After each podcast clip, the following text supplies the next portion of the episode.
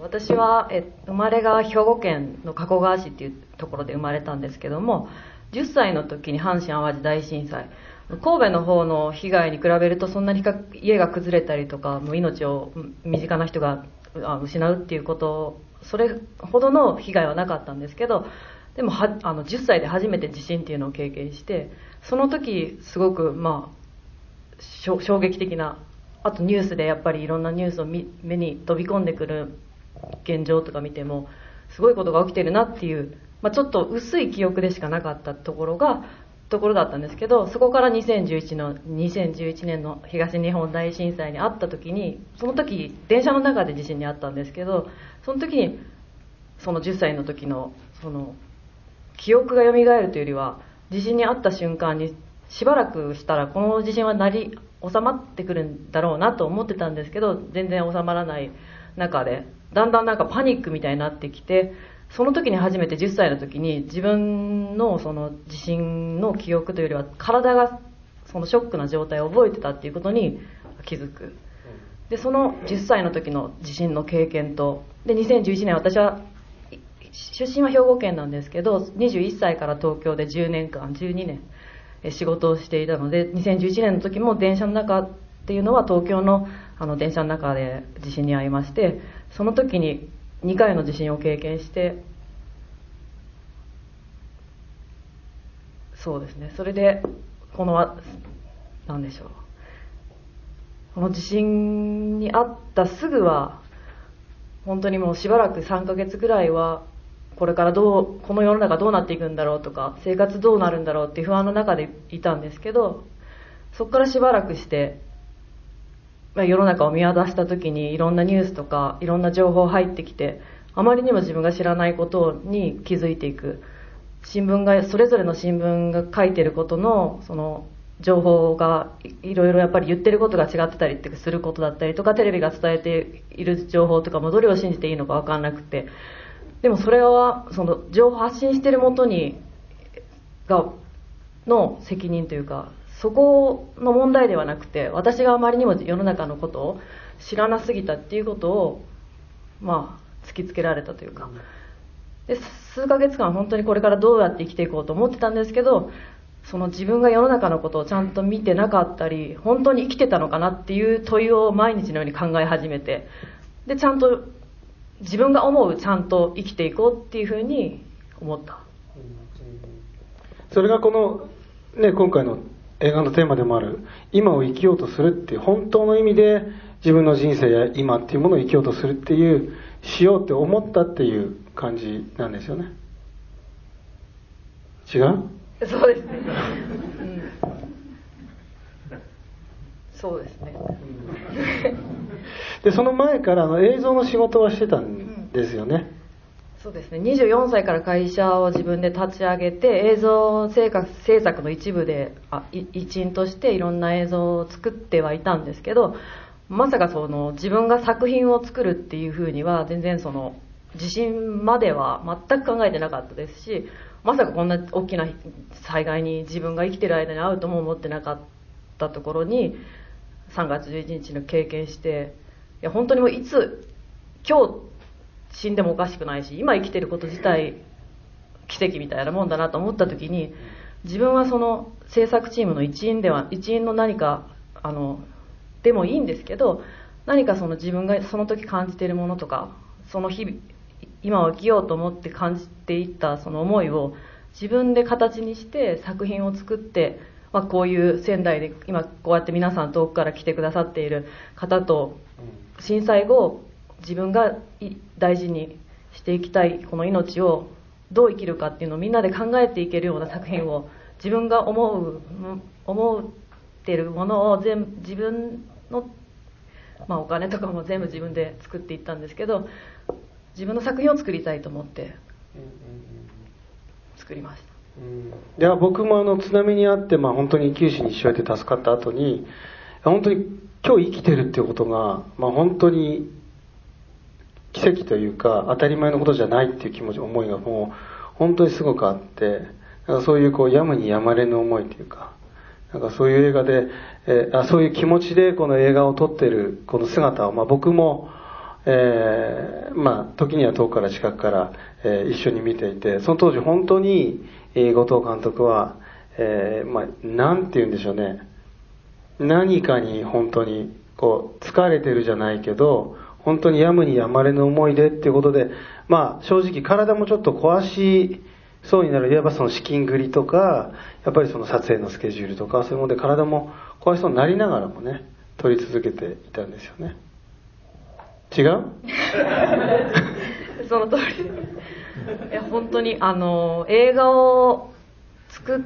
2013年からその撮影が始め三浦かりさんっていうお坊さんには初めて会った時に彼女はちょうど妊娠されていて1ヶ月後にちょうど出産をするっていうので産休前の貴重なタイミングに出会ってしまってじゃあもう記録だけでいいので次その産休前に一つその法要法要ライブがあるっていうので撮らせてくださいっていうのをお願いしてで記録を撮らせてもらったところからこの作品の撮影は始まっていいるんです。よくこの作この作品がどういう形で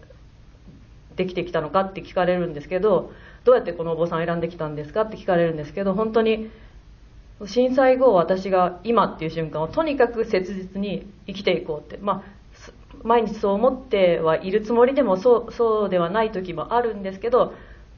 また立ち返ってちゃんと今っていう瞬間生きていこうって思っていっていた私が出会っていたお坊さんがまずあかりさん。あ出会ってた人は他にもいるんですけど貴重な機会がまずあかりさんにはあった時にすぐに取らなきゃ記録だけでも取らなきゃいけないって機会ができてきてでその後あの浅田浩二さんの1年に1回の大きなイベントがあるっていうのでその記録を取らせてくださいっていうので2年間その記録を重ねていく中でこの作品は仕上がっていく。だから最初から企画とか脚本をしっかり決めて、ぶあの仏教の科学術教教義まあいろいろ勉強してこの作品を作っていこうっていうすごい入念な準備を全くしてたわけではなくて今を本当に生きようって自分の中で常に思っているその私が出会っていったお坊さんを撮っていった、それと同時にこれは映画としてまとめていくためには何が必要かっていうのでどんどんどんどんこう肉付けされるように作品ができているそのご縁に導かれながらこういろんなお坊さんに出会っていってその中でもあこの人だなっていう人にこうこう自然に焦点が当たっていってできで自然にこう作品がこう育っていったというか生まれていったという感じですね。そうですね。最初からあの仏教に興味があっていわゆる仏像女子とかなんか美坊主好きとかそういうわけではなかったんですね。あもう本当に仏教が特に好きだったわけでもないんですよね。仏教が特に好きではなかったと言われると好きとか嫌いとかそういう判断をする,、まあ、するものでもなくてでもこうやって震災後その改めて仏教とお坊さんお寺に出向く機会がどんどん重なっていってでも急にそれが仏教の縁ができたのかなって言われると決してそうではないなって思う思う自分もいてそれは何かっていうとぱり自分が生まれて、えっと、私は母親と父親がすごく若くてすぐ共働きでも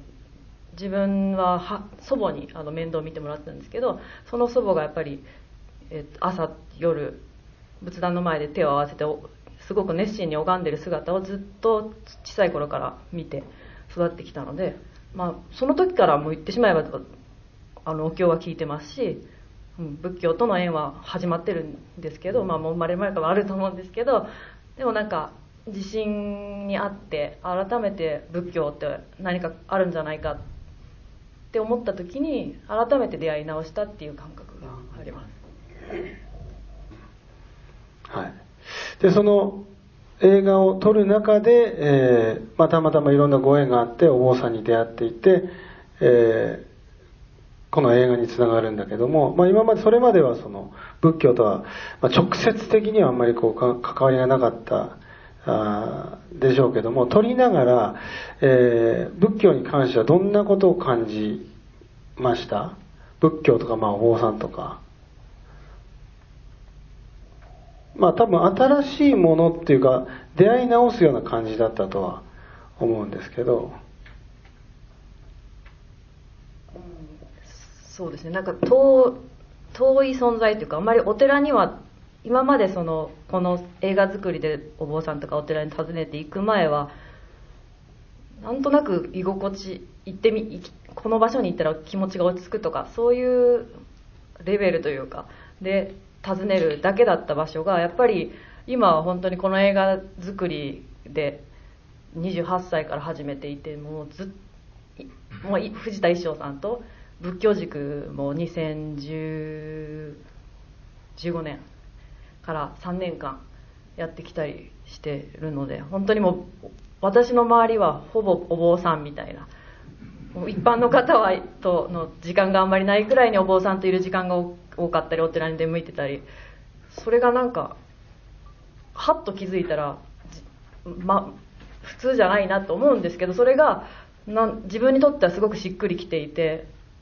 あよくこう最近思うんですけど衣装さん藤田衣装さんとにも話したことがあるんですけどこれまでなんか本当の意味でのあの自分の心の底から思っていることを共有できる友達というか仲間っていうのがいたかなと思った時にこの震災後本当にこの奇跡の命を生きていこうって決め決めて毎日立ち返りながらも生きていってその中で出出会っていったお坊さんたちと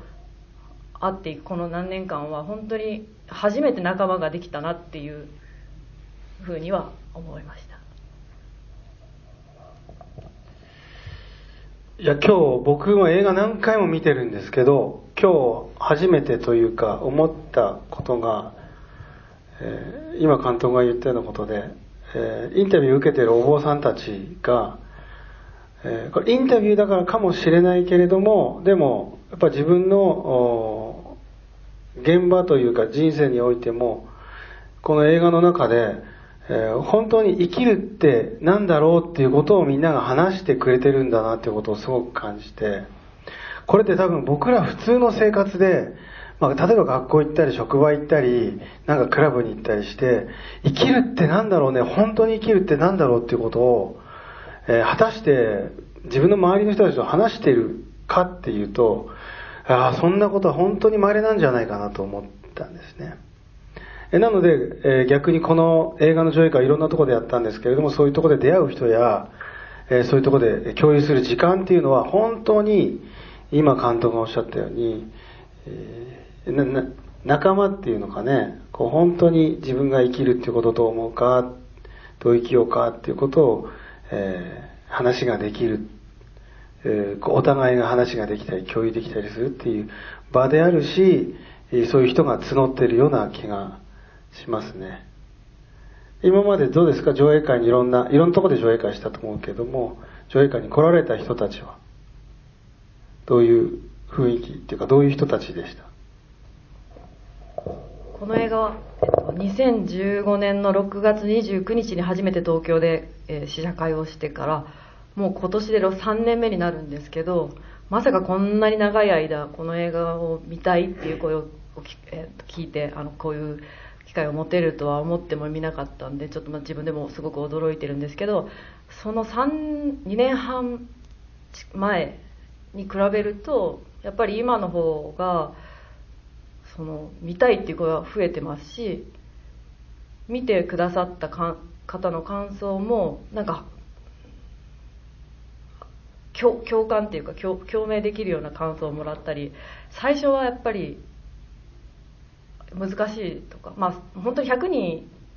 見てくださったお客さんがいらっしゃったらその100通りの感想があっていい。この作品はもう最初から、まあ、さっき言ったように